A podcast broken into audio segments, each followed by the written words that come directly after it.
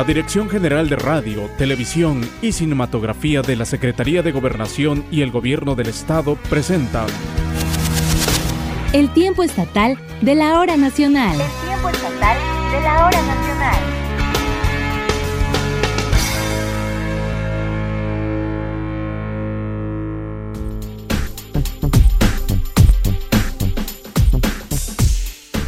Muy buenas noches, bienvenidos como cada domingo al tiempo estatal de la hora nacional. Les saluda con mucho gusto Gisela Ramírez Hurtado, deseando que usted que amablemente nos sintoniza nos acompañe en los próximos 30 minutos para conocer más de la grandeza de Oaxaca. Hoy domingo le doy la bienvenida y agradezco nuevamente que haya aceptado la invitación para acompañarnos en esta emisión del tiempo estatal a Pedro Geraldo López.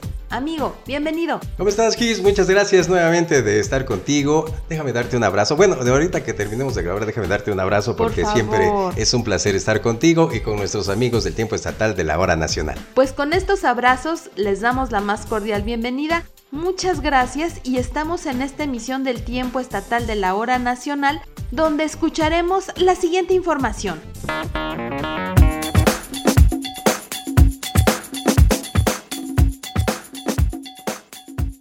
Fíjense que conoceremos el impulso económico que ha tenido la producción de la pitaya en nuestro estado.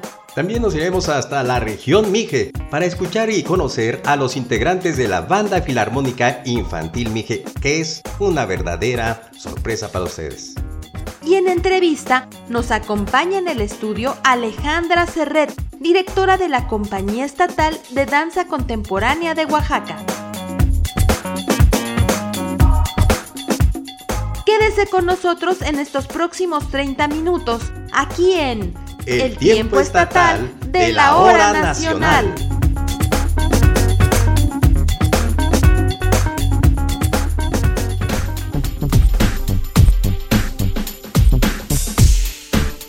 Amigos y amigas, la pitaya, además de ser un fruto muy rico por su sabor, los azúcares que la componen son favorables para quienes padecen diabetes y que bueno, pues les ayuda a controlar esta enfermedad. Imagínate, Pedro, ¿te gusta? ¿La has probado? Claro que sí, y luego te pone los cachetes así, bien coloraditos, en sus tres especies, además porque hay pitaya roja, anaranjada y blanca, y es un manjar para quien la prueba. Pero, ¿qué otras propiedades alimenticias contiene? ¿Dónde se cultiva? Escuchemos la siguiente información. Oaxaca es uno de los principales estados productores de la pitaya y la región de la Mixteca es el lugar idóneo para el cultivo de esta fruta, caracterizada por ser dulce, jugosa y de consistencia especial al paladar, sin dejar de mencionar sus propiedades nutricionales y de tipo curativo. Esta espinuda fruta es cultivada cada año durante el mes de mayo, principalmente, y su aceptación y consumo abre nuevos mercados no solo de la región, en el estado o en el país, sino fuera de este, la cual ha sido exportada a Estados Unidos en las ciudades de Nueva York y Nueva Jersey. El municipio de Santiago Chazumba, en la región de la Mixteca oaxaqueña, se ha caracterizado por ser una de las comunidades productoras de la pitaya, cuyos habitantes en su mayoría se dedican al cultivo de esta cactácea. Y Delfonso Morales Flores, cuya familia se ha dedicado a la producción de esta fruta, es el director de Desarrollo Agropecuario de Santiago Chazumba, y él mismo nos platica sobre la importancia del cultivo que tiene la también llamada perla del desierto mixteco. Esta plantada es muy noble, no es precisamente una, un fruto que la tengamos de ahora sí todos los meses del año, ¿no? Es única y exclusivamente del mes de mayo. Es por eso que eh, la importancia de que cada, cada año su producción es muy, la verdad sí es muy grande y además de que también, por ende, los productores también son, son muchos. Se conoce más de 30 especies y colores de la pitaya y la Mixteca es la región con más producción en el país. porque esto es este propiamente de, de laderas de un terreno es, pedroso, tanto más semidesértico con unas temperaturas este, que oscilen ahí entre los 25 grados, 20 grados aproximadamente y es de un clima muy caluroso. La cabecera municipal tiene pues afortunadamente unos climas más templados, otros más calurosos y es ahí es donde es el, el, lugar apropiado para la producción de la pitaya. Y en ella comprendemos a las comunidades de, en este caso la que más producción tiene es Santo Domingo Tianguistengo, San José Chichihualtepet, Santa María Caquizapan, La Trinidad Huastepet, Lunatitlán del Progreso, Olleras de Bustamante y una comunidad que, bueno, no pertenece al municipio, pero está muy cerca de ellas, que es San Juan Jolustla.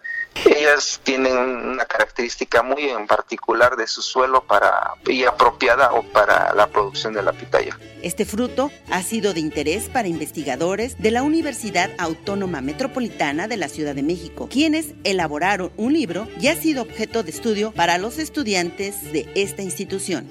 Sí, de hecho eh, hicieron un libro que se llama Estudios de tres cactáceas de la Mixteca Baja y entre ellos pues especifican propiamente la pitaya. Ya hicieron un estudio muy minucioso. Vinieron unos doctores de esa universidad, la doctora María Lourdes Yáñez López y el doctor Miguel Ángel Armella Villapalvo, que son los que encabezaron este, este libro y este estudio y continuamente en el año vienen sus alumnos a estudiar más esta fruta porque le han encontrado muchas propiedades curativas y tratan de estudiarle más para tener más de esta fruta. Se puede elaborar diversos productos con este fruto. En la actualidad ya están haciendo paletas de pitaya, ya se está haciendo la mermelada de pitaya. De igual manera ya se están haciendo los curados de pitaya. Y el agua indiscutiblemente es exquisita, muy rica. Los invitamos a disfrutar de una rica pitaya.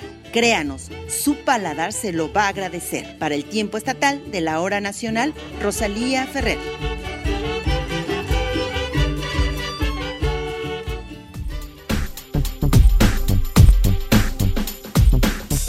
En esta ocasión, Gis, queremos reconocer la dedicación de los niños y niñas que desde muy temprana edad incursionan en la música, una de las bellas artes que requiere de disciplina, constancia, preparación y mucho amor. Es así como viajaremos hasta la región de los Mijes, cuna de músicos, para conocer algunos de las y los integrantes de la banda filarmónica infantil.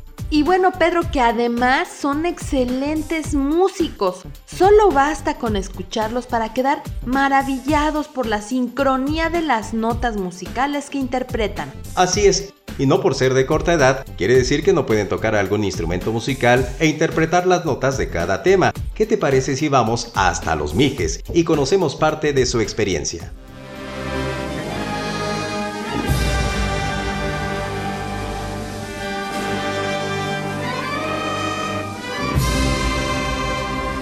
Hablar de la región Mije es hablar de un lugar mágico, donde en cada rincón escucharás una nota musical, ya sea de una trompeta, de un clarinete, de un trombón, de una guitarra, de un acordeón o hasta un simple silbido.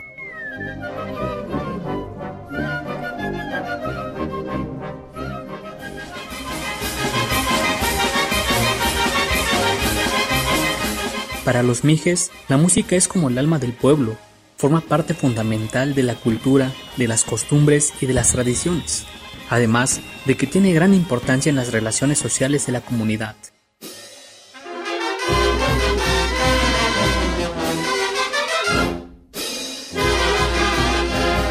Es por ello que desde pequeño se les inculca este arte mediante el solfeo, aunque en muchas ocasiones los niños y niñas primero aprenden a tocar algún instrumento musical que a leer o escribir.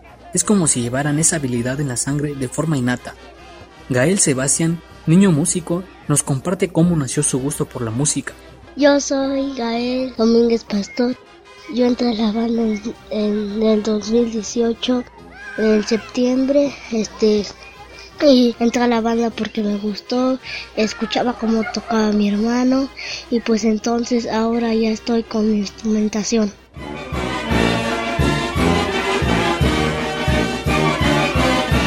La participación infantil dentro de las bandas filarmónicas es fundamental, pues la mayoría de las veces las y los niños aportan carisma, alegría y mucha entrega en cada una de sus presentaciones. Mi nombre es Jair Domínguez Pastor. Yo entré en la banda a la edad de 10 años, hace en el 2015. A mí me gustó la banda porque pues me gustaba la música y pues empecé a solfear un mes y de ella me dieron un instrumento y empecé la instrumentación y yo decidí tocar la trompeta y de ahí es ya empecé a tocar con la banda y a tocar a muchos lugares, fiestas del pueblo, convivios y todo eso.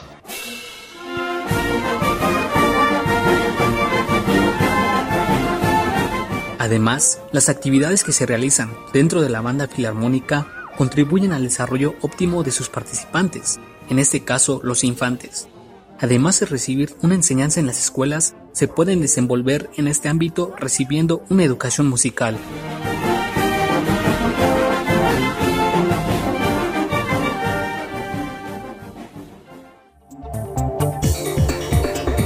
La charla en el tiempo estatal. Bueno, pues esta noche, Pedro, amigas y amigos del auditorio, esta noche en el tiempo estatal nos da muchísimo gusto tener en el estudio Alejandra Serret. Ella es directora de la Compañía Estatal de Danza Contemporánea de Oaxaca, quien nos viene a platicar sobre las actividades que realiza esta agrupación y por supuesto su trayectoria en el medio artístico cultural. Es importante saludar y recibir aquí, como ya lo has dicho, eh, Gis, a Alejandra Serret y pues preguntarle de entrada, ¿cuándo se crea la Compañía Estatal de Danza y cómo fueron estos inicios? Buenas noches, Gisela Ramírez, Pedro Geraldo. Pues estoy muy contenta de estar aquí en este gran programa de radio. Muchas gracias. La Compañía Estatal de Danza Contemporánea de Oaxaca fue fundada en el año de 1983. De hecho, el año pasado cumplimos 35 años de creación. Eh, para nosotros ha sido realmente pues, un gran logro llegar a, tener tantos años de una eh, trayectoria ininterrumpida aquí en el, estado de Oaxaca. Nosotros fuimos eh, invitados a la Facultad de Bellas Artes de la UABJO por el maestro Rufino Tamayo en 1983 eh, fuimos invitados a eh, completar eh, los maestros de danza de aquí de la escuela. Entonces, pues afortunadamente nos invitó el maestro Tamayo, también a, través del licenciado Evelio Bautista, que en, en, aquella época era el director de la Escuela de Bellas Artes. Y bueno, empezamos a trabajar el maestro Manuel Ramírez y yo, dando clases aquí en la escuela. Y después de un año es que formamos la Compañía Estatal de Danza Contemporánea, trajimos a Mayela Marfil de Monterrey, al maestro Rolando Vitti también de Monterrey, y porque yo estuve trabajando allá seis años, eh, allí inició el movimiento de danza contemporánea, y bueno, también eh, Gerardo Ibáñez es, es ah, miembro fundador de aquí del, de la compañía, eh, más otras grandes personalidades que después ya hicieron su propia trayectoria.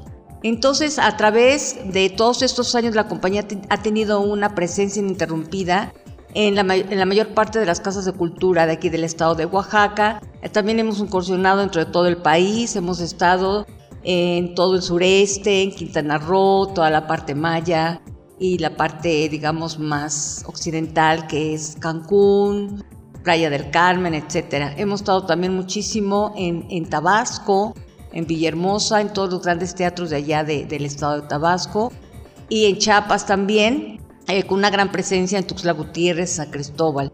También en el norte hemos estado muchísimo en Zacatecas, en Monterrey, en Saltillo, en Durango, en Irapuato, casi toda la parte centro de, de aquí de, del país y por supuesto en la Ciudad de México hemos tenido muchas presentaciones. Y bueno, pues escuchar parte de cómo inicia esta compañía, Pedro, sin duda nos hace eh, observar las dificultades, pero también que no es de un día para otro, ha sido una constancia. Y a partir de ello, bueno, actualmente, ¿cuántas personas y de qué edades la integran? Pues esta compañía realmente tuvo su gran auge, eh, es importante mencionarlo, a partir de que yo hago un convenio con el estado de Oaxaca, con el gobierno del estado de Oaxaca. Y eh, bueno, actualmente la compañía está compuesta por seis integrantes, eh, que son Mayela Marfil, César Castellanos, Julio Pérez, Yesmi Fenocchio, que digamos que son los que tienen más años acá en la compañía, de 15 a 20 años, y de los jóvenes que son Chantal González, y Eduardo Sosa. Ellos son los más jovencitos, de 25 a 30 años, y pues la compañía ha creado muchísimos bailarines a través de estos 35 años, grandes bailarines como Ricardo Flores, que les está trabajando en Portugal, eh, en fin, muchos otros bailarines y bailarinas que han hecho sus propias compañías Y bueno, la compañía también, eh, este año es importante recalcar que tenemos una invitación para bailar en, en el mes de octubre en el Teatro de la Danza que se llama Guillermina Bravo. Vamos a tener presencia ya 10, 11, 12 y 13 de octubre.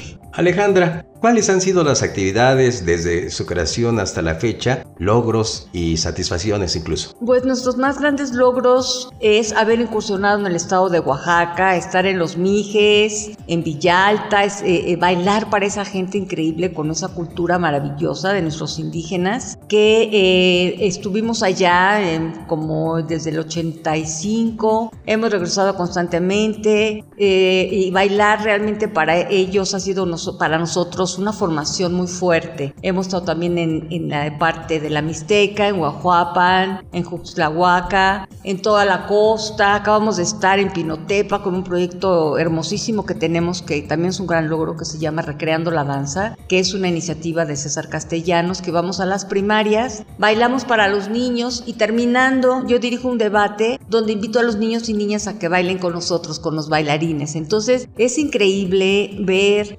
la felicidad de los niños al mover su cuerpo en el espacio junto a los bailarines, las cargadas, las vueltas de carro, los giros, las extensiones de las piernas que hacen junto con los bailarines y bailarinas.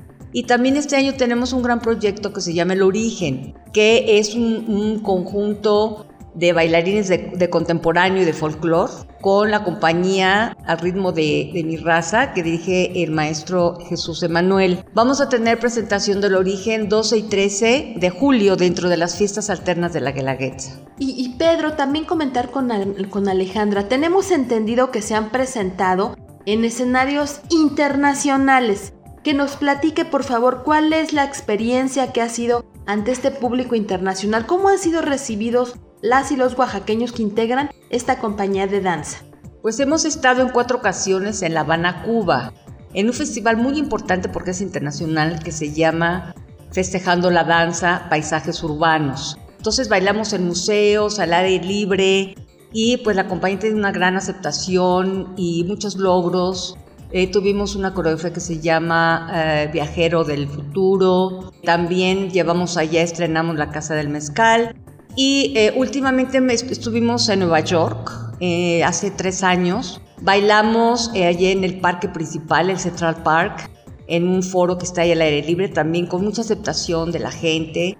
Y nos comentan que es que nosotros bailamos con toda la, energía y que somos muy trascendentes y con mucha proyección en el foro. También estuvimos hace dos años en Barcelona en un festival callejero y también con una gran aceptación y, la gente se acercaba muy incrédulos, ¿no? Decían que de dónde éramos y cuando fuimos de Oaxaca dijeron que estaban impactados, impresionados porque pues la verdad no se imaginaban que una compañía tan fuerte y tan trascendente con una gran técnica, eh, digamos, pudiéramos llegar hasta allá este, a ese festival eh, participamos con otros grupos de España, de, perdón, de Madrid, también había gente de Alemania, gente de Francia, y también de Brasil y de Argentina. Entonces fue muy importante para nosotros. Tenemos un proyecto también este año para ir a Nueva York nuevamente ahora en septiembre. Bien, Alejandra, y además uno de eh, pues los propósitos del tiempo estatal de la hora nacional es el que la gente encuentre en dónde proyectar sus talentos, sus inquietudes. Si alguien quiere incursionar en la danza por medio de ustedes, ¿qué requisitos debe cumplir? Nosotros constantemente tenemos talleres formativos para jóvenes, eh, pues no totalmente principiantes, digamos que es un nivel intermedio, y nosotros les damos clases adicionales muy temprano para estar formando a estos nuevos bailarines que con el tiempo y viendo su disciplina, su entrega y que realmente quieren formar parte de la, de la compañía, vamos entonces seleccionándolos y eh, para que poco a poco vayan tomando nuestras clases, nuestro entrenamiento y si hay ese, esa química entre ese nuevo bailarín, ese nuevo joven, chica o chico, y nosotros, pues es importante este, que pues tenga esa iniciativa, ¿no? De decir, yo quiero estar en su compañía y nosotros sabremos cómo canalizarlos. Físicamente estamos en la Facultad de Bellas Artes de la UAPJO, donde, como mencionaba hace rato, fuimos invitados inicialmente por el maestro Fino Tamayo que está acá en la Plaza de la Danza, junto al ex convento de San José, bueno, junto a la iglesia de San José, ese es el ex convento de San José, Y pues aquí estamos todos los días de 9 de la mañana a 2 de la tarde. Y nos tienen que platicar, Pedro, también Alejandra, que, qué proyectos y presentaciones tienen previstas en lo que resta del año, porque sabemos que los artistas y en este caso estas compañías de danza, pues tienen planeado ya todo un programa a lo largo del año donde podemos observarlos, donde quienes quieran eh, conocerlos, pues puedan acudir para también disfrutar de su danza. Sí, pues nuestra función más próxima es, como lo mencionaba hace rato, el estreno, reestreno del origen, eh, donde el, coreógrafo que es César Castellano eh, trata de fusionar danza contemporánea con folclore en el inicio o más bien el origen de cada región por ejemplo, de la danza de la pluma, cuando bien llega el español acá, a, México, la conquista, la malinche, todas esas partes son duetos ya en danza contemporánea. Y entra la danza de la pluma con el grupo folclórico de El ritmo de mi, raza. Después está la Malinche con toda la parte de, de Huautla, de María Sabina. Entonces es, una, es un gran espectáculo. esa es la palabra, ¿no? Hace dos años que nos presentamos, la gente se quedó realmente afuera, porque ya no ocupo. Entonces es un gran espectáculo que lo queremos promover después a un nivel nacional e internacional. Posteriormente tenemos el 17, sábado 17 de agosto, una presentación en el Teatro Macedonio Alcalá dentro de los festejos del 35 aniversario de creación. El origen se reestrenará en el Teatro Macedonio Alcalá los días 12 y 13 de julio a las 19 horas. Tiene un costo, pero aún no sé ese costo, pero bueno, realmente no es muy alto. Alejandra Serret, muchas gracias por tu presencia, pero antes, eh, si alguien desea conocer más de ustedes, ¿en dónde puede contactarlos? Tenemos nosotros nuestra página de Facebook, que es Compañía Estatal de Danza Contemporánea. Eh, ahí viene toda nuestra trayectoria, nuestros videos de todas las coreografías que hemos presentado. Ahora en diciembre estuvimos en el Teatro Macedonio Alcalá Posteriormente estuvimos también en febrero con un proyecto nuevo que estrenamos que se llama Presagios, una última coreografía mía, y Sismo, del coreógrafo Mauricio Nava. Eh, también si pueden contactarnos a través de mi correo, que es alex. Agradecemos a Alejandra Serret, ya saben, ella es directora de la Compañía Estatal de Danza contemporánea de Oaxaca que nos haya permitido escucharla, conocerla y también saber de todos estos proyectos, Pedro. Así que pues gracias por habernos acompañado y por supuesto que esta es su casa y estaremos también pendientes de todas estas eh, participaciones y cuando terminen que venga, ¿no? Que venga Pedro a platicarnos cómo claro le fue. que sí, además de que se lleva nuestra admiración y respeto al trabajo que realiza. Pues muchísimas gracias, Gisela Ramírez, Pedro Geraldo. Al contrario, gracias por invitarme. Nosotros siempre estamos asiduos de nuestro gran público que ya tenemos aquí en Oaxaca, que nos sigue a todas partes. Por supuesto, gracias por la invitación de regresar al tiempo estatal de la hora nacional, que es gran, eh, felicidad, es una gran proyección en todo el estado de Oaxaca. Y también próximamente queremos anunciarles que estaremos yendo a todo lo que es el istmo, y la Mixteca para dar talleres a los jóvenes que requieran eh, pues esta enseñanza de danza contemporánea. Muchísimas gracias. Gracias.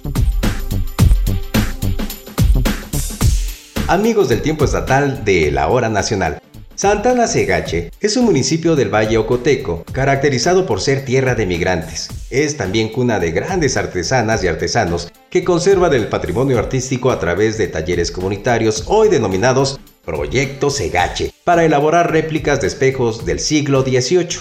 Precisamente, Pedro, derivado por el alto índice de migración, es que surgen estos proyectos que desde 1997 se han mantenido activos gracias al apoyo de la Fundación Rodolfo Morales. Tú sabes que este gran artista, pintor oaxaqueño, le interesaba mucho eh, la vida comunitaria. Tuve la oportunidad hace pues algunos ayeres, para no decir cuántos años Pedro, porque si no pues sale uno quiso mucho a, su tierra, Ogotlán. Quiso mucho a su tierra y mejor decir que hace algunos años tuve la oportunidad de hacer algunas entrevistas con él y era impresionante saber que él ya tenía proyectado que todo su legado lo quería compartir con su pueblo, con su comunidad. Y siempre estaba pensando en dejar este, esta huella en el tiempo y sin duda la Fundación Rodolfo Morales creo que ha, ha, dado muestra de ese amor que le tiene a Oaxaca este artista que ya no está físicamente con nosotros, pero que sigue aportando y apoyando. Entonces, pues les invitamos a conocer más sobre estas acciones,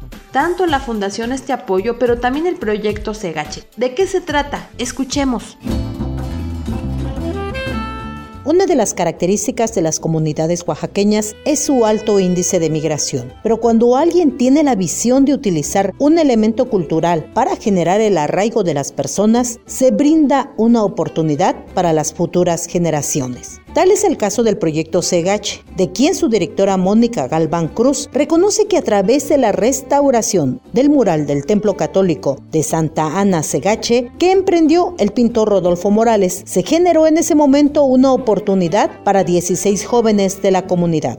Eh, fue iniciativa de Rodolfo Morales, él restauró ahí el templo de Santana Segachi y ahí pues vimos que habían aproximadamente 50 espejos de talla barroca, todo madera pues de la que usaban antes, ahorita ya la que hacemos son la mejor madera, madera de cedro y él quería rescatar oficios porque es un pueblo de migrantes, entonces él quería que se aprenda ahí el oficio para pues evitar la migración y, es, y en el 2006 iniciamos con la reproducción de espejos con un grupo de 16 jóvenes todos nativos de la población. ¿Pero qué es Proyecto Segache? Mónica nos explica. Bueno, Proyecto Segache consiste, bueno, nosotros realizamos espejos estilo barroco, colonial, con técnicas ancestrales, con aplicación de hoja de oro, de hoja de plata, pintura con temple de huevo, toda la técnica tradicional y además objetos este, basados en el estilo barroco todo.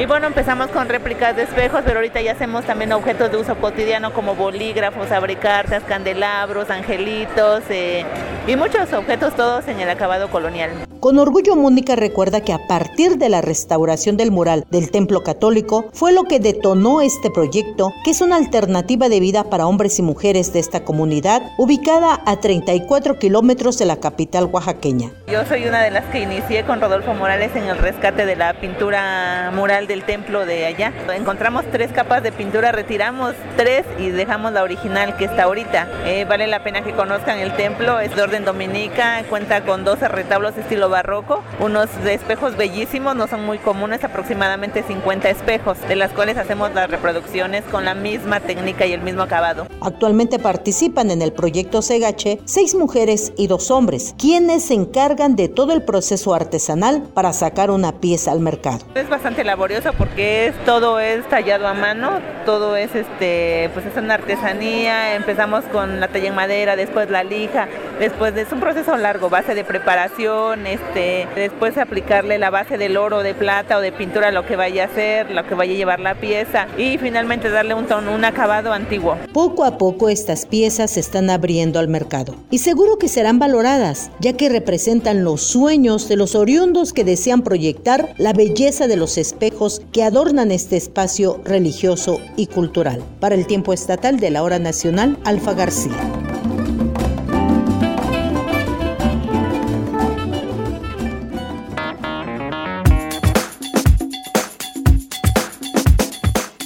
Y gracias por el favor de su sintonía a una emisión más del tiempo estatal de la hora nacional. Agradecemos la participación de nuestro amigo Pedro Geraldo López, quien nos acompañó en, este, en esta noche. Y amigo, por favor, cuéntanos. Yo creo que la radio sigue siendo parte importante de todos nosotros. Platícanos cómo te podemos también seguir. Eh, sé, que estás participando en algunos proyectos en el municipio de Etla. Sí, tenemos algunas actividades allá en el municipio de Villa de Etla.